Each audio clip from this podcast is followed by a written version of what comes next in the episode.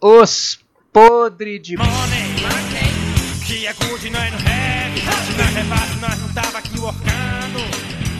É isso aí, é o sexto episódio. Como é que vocês estão, seus podres? Bem Tudo bem. Por causa do fim da semana, né? Tudo bem aí? Uma sexta-feira à noite gravando um podcast. É aquela coisa que só na pandemia, né? É isso aí. E hoje o tópico é mais uma empresa, mas antes, como sempre, a nossa, o nosso podre da semana. Só que eu acho que essa semana o podre não vai ser de nenhum de nós, né? É, não, essa semana seria a minha vez, mas Fica pra próxima. a gente ficou sabendo de uma notícia que, que não tem como deixar passar. Essa notícia tem que ser a sardinhagem do dia. O cara é sardinhagem de terceiros hoje, né? Edição especial. É. O cara sardinhou tão bonito que esse é difícil de bater, né? É difícil. Acho que vai ser a melhor sardinhagem do, de todo o podcast. O indivíduo é tesoureiro da cidade e aí ele tinha lá o dinheiro para administrar e pensou consigo, né? Agora eu se consagro. E falou: vou ganhar dinheiro para a cidade, vou investir na bolsa. E o infeliz conseguiu perder o dinheiro da cidade na bolsa. É, eu, aí- acho que, eu acho que você tá confundindo um pouco o que, que ele fez, cara. É pior que isso. É mais sardinha que isso. Uai, é, a- é porque eu só li a manchete, não li o. Ah, não. Pô, aí você não fez o dever de casa da sardinhagem. É, Não, pior, é pior que isso, cara. Ai, O ótimo. cara perdeu grana dele com trade. Ah, dele também. Dele, é, dele, primeiro. Começou com ele Primeiro. perdendo grana com trade. Ah, tá. Aí ele falou assim: Não, eu, eu perdi porque eu não sabia como é que eu fazia. Agora eu sei como é que é. Aí o que, ele fez? o Como, como ele não tinha dinheiro mais, ele aos poucos foi desviando 8 milhões de reais de dinheiro público para conta pessoal dele, inclusive usando senha de terceiros. Nossa. Tipo assim, que ele tinha acesso, como ele era secretário da Fazenda, ele tinha acesso aos, das senhas dos subordinados dele, ele foi usando, fazendo várias movimentações pequenas bancárias e transferindo é, dinheiro para conta pessoal dele. E aí ele não só perdeu o dinheiro próprio, como ele perdeu também o dinheiro do município. Rapaz, esse cara, esse cara merece o prêmio de sardinha. Não, é muito certinho. É cara. muito, é muito sardinha. É, e agora acho o município, isso é um município pequeno, parece que o orçamento anual do município era 16 milhões, sabe? Então ele, ele consumiu metade do orçamento anual do município nessa aí. O município não tem dinheiro para pagar várias coisas, tipo remédio gratuito, distribuir, essas coisas assim, tá tudo cancelado porque o cara quis consagrar no, no trade lá, recuperar o que ele tinha perdido. Quis se aventurar na bolsa. Ele não só ficou pobre, como ele deixou a cidade inteira pobre junto. É isso aí, galera. E isso Não vai ser tem difícil como, né? Esse, esse provavelmente vai ser o podre do podcast. Nem que esse É. podcast tenha mil episódios. Acho que a gente não chega num, Não num nível desse. cara. Eu acho que isso acabou de criar um prêmio. Eu não sei se vocês conhecem o prêmio Darwin Awards. Sim, sim, são as mortes mais É. imbecis da história. Exatamente. O cara morre de um jeito tão imbecil que é a seleção natural própria, né? Aí é o É. prêmio Darwin. É, ele ajuda a humanidade tendo morrido, né? E não reproduzindo. Exato. Esse, esse cara vai ganhar o prêmio Podre de Pobre, porque não, não tem como. Acho que uma vez por ano a gente tenta buscar uma notícia, mas igual essa vai ser difícil. Sim. E aí, Bem. vamos falar sobre a deusa da arte hoje ou não? Como é que é a deusa da arte? Sabedoria, mais alguma coisa? Ah, peraí, vamos pesquisar. Do aqui. Deusa romana da dos votos no Artes, tribunal. comércio e sabedoria. Aí, ó, pode ser por causa do comércio o nome Minerva. É, Eu fiz um- uma pequena pesquisa aqui, mas o nome Minerva, eu não sei porquê. Eu sei que ela foi fundada em 1924, em Barretos, com o nome Charqueada Minerva. E o nome Charqueada vem do charque, que é a produção de carne, até hoje é usado aí para designar a carne seca. Funcionou até 25, quando faleceu seu fundador, e aí por problemas financeiros aí a empresa foi levada a leilão e foi arrematada aí por outros, outras pessoas que adotaram outro nome. E aí em 1949 ele, essa charqueada foi renomeada Minerva de novo, mas aí como Matador Industrial Minerva, com capacidade de abater 300 cabeças por dia. E foi funcionando. Nesse meio tempo, a família Vilela de Queiroz deu início à criação de gado e transporte de gado de fazenda para abatedouros, até que em 71 o Matador Industrial Minerva ganhou um nome mais bonitinho, chamando Frigorífico Minerva. Só que durante a década de 80, a empresa faliu, passou por dificuldades financeiras e faliu de novo. E aí essa massa falida ficou desativada por muitos anos e até que em 92 a família Vilela de Queiroz aí, já tradicional no transporte de gado, constituiu aí a indústria e comércio de carnes Minerva. E aí a partir daí foi só crescimento e endividamento e se tornando aí a empresa que a gente conhece hoje como BIF 3 na bolsa. Legal.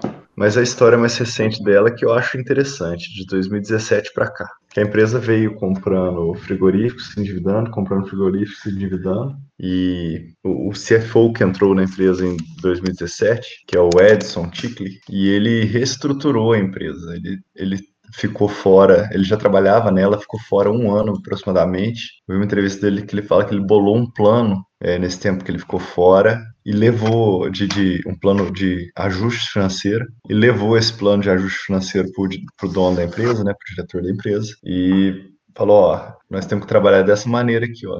Nós temos que fazer head disso, tem que fazer isso, tem que fazer isso, tem que fazer isso, e dessa forma a gente vai conseguir pagar a dívida. E lá em 2017 eles colocaram esse plano em ação, e desde lá que vem a virada da empresa, né? De lá para cá, que ela vem realmente conseguindo pagar as dívidas, melhorando os números, trazendo resultado, e finalmente agora trazendo um retorno visível para o acionista. E sendo apelidado de Bitcoin. Bitcoin, isso, porque vai subir igual um foguete, igual o Bitcoin, o Bitcoin. Legal. Então vamos falar mais do case dessa empresa? E aí, o que, que, vocês acham? O que vocês entendem que é o case da empresa? Mata o boi e vende. pois é. Na minha visão, a Minerva é uma empresa de gestão de risco e spread. É isso. É o que ela faz de melhor. Não é, não é, nem matar o boi e vender, é gestão de risco e spread. Matar o boi e vender é atividade subjacente para fazer essa gestão de risco aí. Isso, isso, atividade subjacente. Ela podia fazer qualquer outra coisa aí com essa gestão de risco e spread. É isso aí que você está falando?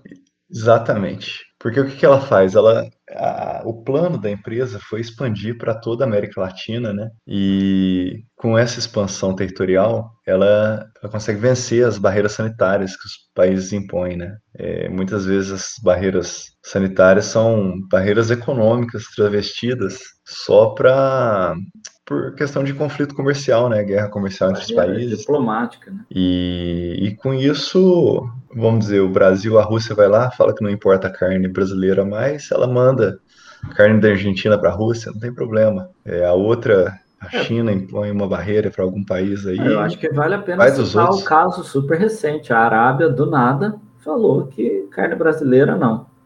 Ah, falou? falou. Eu não estava sabendo dessa, não. É, super recente. É, mas como ela tem frigorífico na Colômbia, no Paraguai, na Argentina, no Chile, ela pode falar assim, então da onde você quer a carne? Ela pega e manda de outro lugar para lá. Não tem problema. Até porque um fundo árabe é, é o acionista majoritário, né? É a Salik, é o fundo soberano da Arábia Saudita.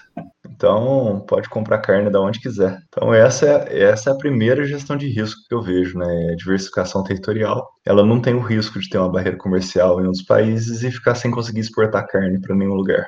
É, eu acho que esse é um grande atributo, né? É um atributo que dá robustez para a empresa. Ela, como o Bola falou aí, pelo histórico, a família cresceu fazendo transporte no interior, né? E ela abastecia os os mercados menores. Então, ela tinha bastante capilaridade e sempre teve essa preocupação de não, não ficar na mão do cliente muito grande, né? Se ela abastecesse uma rede de supermercados enorme, ela fica muito à mercê da barganha de, da rede, né? Então, eles sempre tiveram essa capilaridade e esse histórico, junto com o próprio histórico do, do atual CEO na Camil, né? é, fez com que a empresa tivesse um olhar assim um pouco mais preocupado em ser robusta a esse tipo de crise, né? A esse tipo de, de, de problema, de não ficar na mão de um só cliente. E isso se incorporou nessa estratégia de um portfólio global bastante resiliente. É, agora está caminhando para isso, né? Para ter um cliente só, né? China. Porque, se eu não me engano, esse ano, esse trimestre, 60% das exportações foram para a China, um negócio assim, da empresa. Ah, os caras estão consumindo carne de boi adoidados. Como a gente já falou né, no podcast da Tese Asiática, se você não ouviu ainda, vai lá ouvir. É, a China está crescendo, está crescendo muito. Ela está enriquecendo uma parte pobre da população, né, que está aumentando a sua capacidade de consumo, e isso se reflete numa melhoria da alimentação, consumo maior de proteínas, e com a população enorme que a China tem, e tendo essa melhoria, a tendência do consumo de carne é subir cada vez mais lá. Agora, por mais que a empresa tenha essa excelência em gestão de risco, vale dizer que ela tem um histórico vasto, né, de do negócio dela. Ela tem uma excelência aí na criação do gado. Ela não cria, né? Ela, ela, ela bate. Mas ela tem uma excelência nessa seleção de fornecedores, na gestão dos custos, é, na própria logística, nessa diversificação e se aproveita das vantagens geográficas até da América Latina, que tem uma disponibilidade aí de terras e condições. Ah, água, né? A água, condições naturais, climáticas, que fazem parte aí também da gestão de risco para a criação, é, para a condição ideal para fazer esse negócio rodar bem. A América Latina consegue fazer o gado mais barato do mundo, né? Porque a gente consegue criar gado sem ter que fornecer ração para ele, né? Só com crio gado, só com, com pastagem. A ração às vezes só no inverno, né? Quando as pastagens estão mais secas. Claro que isso não impede a empresa de diversificar em outros locais, a empresa está na Austrália também, né, por meio de joint ventures, mas o grosso aí é nos países da América Latina mesmo. E o que mais que a gente pode falar da Minerva que vocês acham? Querem falar já do financeiro, mais alguma coisa aí ah, A gente focou mais no case, né? Acho que o operacional é. em si. A empresa ela faz, ela ganha com spread, valores. né? Ela compra o, o, o boi e ela tem que vender o boi um pouquinho mais caro, né? Do que ela comprou. Então, eles tentam colocar como alvo o boi ser 80% do custo, da, do custo total deles. Então, tipo, eles lançam o boi como 80%, o preço do gado, os outros 20% vai ser despesas fixas e jogam um ágio em cima disso. Desconsiderando as despesas, jogam um ágio em cima e é isso aí. Eles ganham nesse spread. Para estabelecer um preço, eles fazem hedge de tudo quanto é maneira que vocês imaginarem. Como eles são exportadores, eles fazem hedge de dólar, eles fazem hedge do preço da carne, eles fazem hedge de tudo, porque eles têm um custo com esse hedge, mas eles garantem que, que não vão ter prejuízo, né? Porque como... Por causa da volatilidade, volatilidade da moeda, do preço isso. da carne. Porque se você não faz o hedge, você tem a chance de ter lucro vários anos e eventualmente você simplesmente tem um prejuízo tão grande que você quebra, né? Então o hedge ele, ele tem um custo, mas ele garante que você vai ter uma garantia daquele, daquele retorno né, do investimento, você vai ter uma estabilidade do, do investimento. E aí, e ele é essencial também quando você tem o descasamento da, da base monetária, da receita e da despesa. Se a despesa é numa moeda e a tua receita em outra, você tem que fazer o hedge, porque se, se o negócio descasar desfavoravelmente, você está numa situação muito complicada. Uma das formas deles fazerem o hedge da dívida, por exemplo, é fazer dívida em dólar na mesma proporção em que eles exportam. Então, hoje, hoje não, hoje é maior. Hoje 80% da dívida deles é em dólar, mas a ideia deles é tender essa dívida para a mesma conversão que eles exportam, que aí o dinheiro que eles recebem em dólar, eles vão pagar a dívida em dólar também. O dinheiro que eles recebem em real, eles vão pagar a dívida em real. Então, de certa maneira, faria um hedge natural nisso é. aí. Olha, ela e... é uma empresa de spread, mas o preço alto do boi acaba prejudicando um pouco, né? É, esse trimestre prejudicou, né? Eles não conseguiram repassar 100% para os compradores deles, né? Porque a pressão ali do preço alto acaba obrigando talvez eles a reduzir um pouco a margem, porque se eles repassarem tudo, pode cair muito o volume e aí eles não terem tanta venda. Né? Mas esse preço alto do, do boi foi uma situação de momento no Brasil, especificamente. Porque o Brasil ele, ele representa, vamos dizer que 50% da Minerva, né? A Operação Brasil. Ela é dividida em Operação Brasil e Atena Foods, que pega os países da América Latina. E esse problema foi no Brasil, nesse momento, porque como o preço da carne está muito alto, o produtor de gado ele, ele segurou a, as vacas para criar bezerro. Então, é, ele não mandou as vacas para abate. Então, teve, uma, de certa maneira, uma escassez de carne no mercado. E isso, com a demanda externa, jogou o preço lá para cima ele não conseguiu tipo, comprar carne para conseguir vender com uma margem boa. Isso tende a, a, se equilibrar com o nascimento desses bezerros aí nos próximos trimestres. Eu imagino que para um, dois anos a situação do Brasil se normalizou. O gado ele é cíclico, tem momentos que você tem mais gado, momentos que tem menos gado. E, e esse ciclo varia de acordo com os preços mesmo. As pessoas seguram mais, vendem mais e por aí vai. Agora a turma está querendo criar bezerro para ter mais gado para vender mais dali para frente. Provavelmente vai ter uma redução de preço com essa estabilização da demanda, da, da oferta. E nesse trimestre eu vejo, pelo que eu vi do balanço, né, é, eles ainda conseguiram um fluxo de caixa bom em cima do EBITDA, né? Na, na entrevista que eu vi do, do Edson no ano passado, ele fala que eles querem ter entre 60% e 90% do EBITDA em fluxo de caixa sendo 90% um negócio excepcional, que foi o que eles conseguiram em 2020, que eles nunca tinham conseguido isso na história, né? Eles conseguiram converter 90% do EBITDA em dinheiro, em caixa, tá? Em geração de, de, de caixa. E esse trimestre foi 63%, ou seja, está muito perto do piso do que ele entende como ideal, mas ainda está dentro do ideal. Não foi um, um trimestre horrível para a empresa. Foi bom, mas foi bom, assim, razoável. Foi razoável, vamos dizer assim. E, e acho que do operacional, a última coisa que seria interessante falar é a questão da capacidade ociosa, né? Da ah, ocupação sim, é dos frigoríficos e tal, da gestão de custos, né? Que quando eles não estão usando a capacidade máxima, eles acabam desligando as plantas que são menos eficientes e concentram o abate nas plantas mais eficientes. Eu acho que eles não chegam a desligar, né? Eles, eles usam elas menos, né? Eles focam mais nas eficientes, né? Para reduzir custo. E me tira uma dúvida aí, você falou aí que eles convertem até 90% do EBITDA em fluxo de caixa. Como que funciona isso aí? Não, é, foi, foi o jeito de eu falar mas é, é, quanto do EBITDA deles que, que, foi, que foi gerado de retorno, né? É, pode ser mais ou menos de acordo com os custos deles, né? E o spread que eles conseguem. Isso é uma relação que eu faço, que, que eles, eles olham, né? E eu comecei a usar essa meio que essa fórmula para a empresa, que é fluxo de caixa livre ao acionista sobre EBITDA, que é tipo quanto do, do EBITDA que virou caixa, entrada de capital. Tá. Mas aí depois o, EBITDA, depois da depreciação e amortização, viraria o lucro líquido, né? Sim, mas o lucro líquido dela é totalmente distorcido também. Porque ela sofre como é que se diz? É... Marcação a mercado. Mar... Muita marcação a mercado. Por ser uma exportadora e a dívida dela 100 dólares, uma dívida enorme, né? A marcação a mercado dela é violenta. Toda vez que o dólar sobe, a... o lucro líquido dela despenca, né? Aparece como prejuízo, porque a marcação a mercado força essa, essa alteração aí, né? O que não quer dizer que não está entrando caixa na empresa, né? Então, por isso que você tem que entender que são regimes completamente diferentes. Você não pode comparar um com o outro. Legal. Legal. Nós entramos um pouco no financeiro, né? Mas é, já, pode... já estamos no financeiro.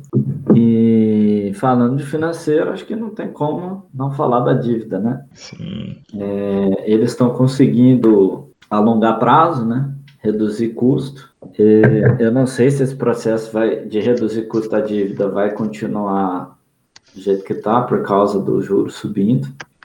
É, mas no tempo que eles tiveram aí para fazer, eles fizeram bem, né? Nessa janelinha de oportunidade aí, eles conseguiram aumentar em uns cinco anos aí ó, o vencimento dos bonds e, e reduzir bem o custo da dívida, né? de 6,5% para 4,37% as dívidas em dólar. Estão pagando, com essa entrada de caixa deles, eles estão pagando muito, muita dívida, apesar dela estar tá aumentando nominalmente, quando você olha é, a dívida convertida em real está aumentando, na verdade ela está caindo, porque eles estão eles estão pagando essa dívida em dólar. Os bonds de 2028 estão diminuindo também. E eu acho que isso aí vai ser refletido nos próximos trimestres, quando você olhar o, o, o juros, né?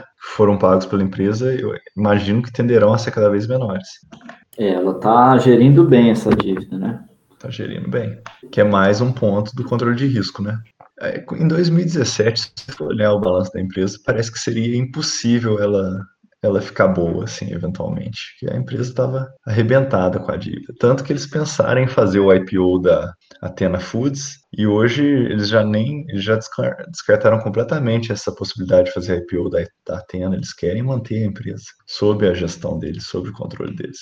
Você tinha uma empresa altamente endividada que remunerava mais os seus credores do que os seus acionistas. Né? Sim, e agora finalmente a empresa está conseguindo remunerar o acionista, mesmo pagando os juros que ela paga, que ainda são altos. Né? Então, se você olhar a linha de despesas com despesa com juros, eu imagino que essa linha vai cair muito nos próximos trimestres. Se você for ver sobre a remuneração da acionista em 2020, o que, que a empresa fez? Ela diminuiu muitas dívidas, ela alongou o perfil das dívidas, ela recomprou 4% das ações da empresa, ela recomprou 20 milhões de ações, sendo que a empresa tem coisa de 550 milhões, um negócio assim, hoje, e ela pagou muito dividendos, ela pagou 100% do lucro dela praticamente em dividendos. Como eu falei, o lucro dela é algo fictício, né? Tipo, você não deve olhar o lucro. Então, se você pensar que ela pagou 100% do lucro, não quer dizer que ela acabou com todo o dinheiro que ela tinha. Ela pagou o lucro, ainda sobrou dinheiro para ela comprar 20 milhões de ações e diminuir a dívida. Perfeito. Porque quando você olha o, o lucro dela em 2020, é de 700 milhões, mas a geração de caixa dela foi de 1,9 bi. Então você tem uma diferença aí de, de 1.200 milhões do que ela realmente ganhou de dinheiro e do que aparece no balanço, né? quando você ajusta. É muito, é muito complexo a gente analisar as empresas financeiramente quando elas têm negócios em dólar, dívida em dólar, o lucro líquido distorce muito. Então a gente pode ter uma empresa que tem um operacional saudável, robusto, mas que às vezes dá prejuízos bilionários e assusta muita gente. É, essa não é fácil de olhar, não. Essa tem que, tem que pegar e estudar bastante mesmo. Para saber, né? Para você saber se a empresa está realmente mal, para você saber se aquele lucro que está sendo reportado é um sinal de que a empresa vai mal ou se é só uma distorção.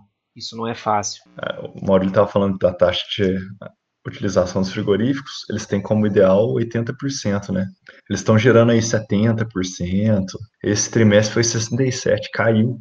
Eles estavam com 72 no trimestre passado, agora eles caíram para 67. Eles não conseguiram funcionar os frigoríficos. Então, eu imagino que, sendo uma empresa escalável, quando eles chegarem nos 80%, vai ser um ganho muito bom de eficiência, né? Porque o custo do, de manter os funcionários, os frigoríficos é fixo. Se eles conseguem utilizar 80% da capacidade deles, eles ganham, que é, que é, o máximo que eles acham que conseguem utilizar por conta de parada, de manutenção, etc., né, limpeza, etc. Se eles chegarem nos 80%, eles vão ter esse, esse ganho de escalabilidade de os custos fixos se mantêm e o, o volume deles de venda aumenta muito. Então, as margens se recuperam naturalmente né, com o aumento do volume.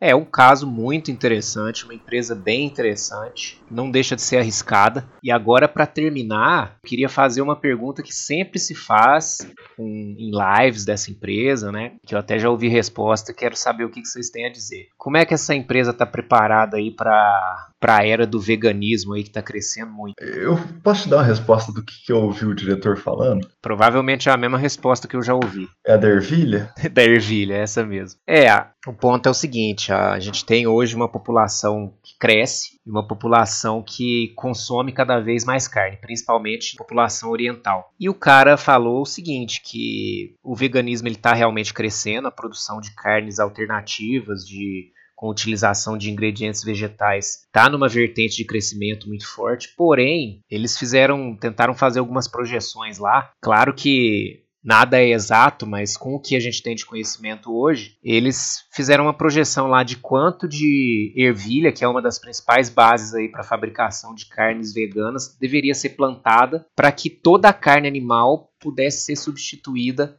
pela carne vegana. E a conclusão que chegaram foi que hoje, nesse momento, nesse estado da arte que a gente está, não há área suficiente no planeta Terra para plantar ervilha para atender a demanda mundial de carne. É.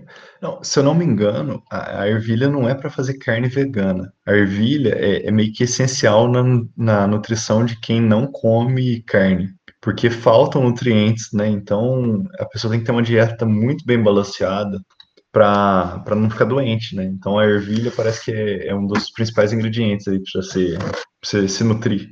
É, eu, eu não me lembro, mas a, a questão é essa, né? Que a ervilha seria um ingrediente chave aí. E você não tem área no planeta. E você não tem ervilha. área para plantação de ervilha se todo não. mundo resolvesse começar a consumir só produto vegano. É um raciocínio, eu acho, que é, é muito parecido com o que acontece no setor de energia limpa, né? Sim, ah, vai parar de usar carvão mineral, vai parar de usar petróleo, vai usar só eletricidade.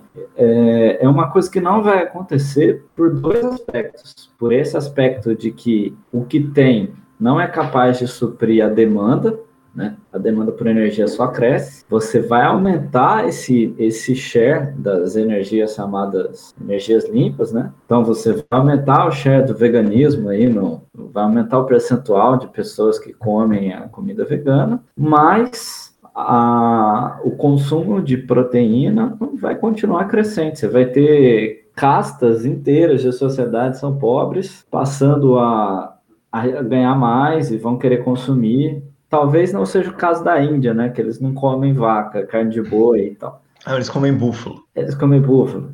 É. Mas assim, o, o, próprio consumo da carne continua crescente. Então tem esse aspecto. E o outro aspecto é esse de que, assim, no sentido de que, ah, com, com o veganismo você não vai mais matar animais e tal. Então esse, esse, eu acho que é um aspecto também que não vai evoluir tanto quanto se imagina.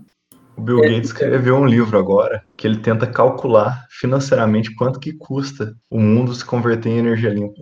Eu, eu acho que é muito pertinente para o assunto. É, assim, é lógico que é uma tentativa dele, né? É, de, de, tentar falar assim, olha, custa tanto, dá para fazer ou não dá para fazer, sabe? Mas eu imagino que a conclusão seja essa mesmo, que não dá para fazer nesse momento. Mas respondendo a pergunta sobre o que a Minerva está fazendo para né? Ela tem o um dinheiro para venture capital e ela com, é, comprou uma empresa nos Estados Unidos recentemente chamada Clara Foods, que é para desenvolver carne a partir de outras proteínas que não a carne animal. Então, sim, ela está pensando nisso, ela está acompanhando, né? E está por dentro das novas tecnologias de desenvolvimento de carne e não animais.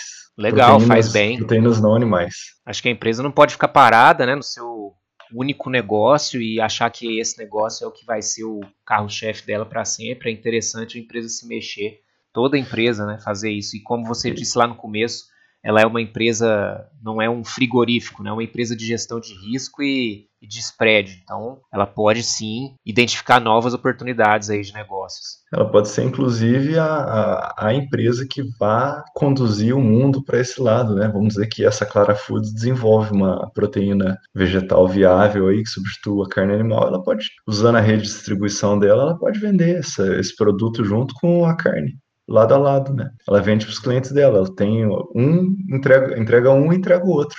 Entrega o que o consumidor está demandando. Se tiver demanda disposta a pagar o preço, tem certeza que ela vai fazer e distribuir e vender do mesmo jeito. Então acho que é isso, né, pessoal? Acho que deu para apresentar bem o case da Minerva. A Minerva é muito legal. pela empresa, tem um material inicial aí para pesquisar, mas é, como já foi falado aqui, não é nenhuma recomendação, nem de compra, nem de venda, nem de manutenção. Faça a sua própria pesquisa. Isso aí, sempre bom fazer esse disclaimer aí. Porque às vezes a gente empolga, né? A gente vai falar sobre empresas que a gente gosta, a gente empolga. A, a Minerva é muito legal, dá para falar mais uma hora dela se quiser. Tem muita coisinha, detalhe, né? Mas é o que vocês falaram, estende demais. É isso aí. Beleza. Falou, pessoal.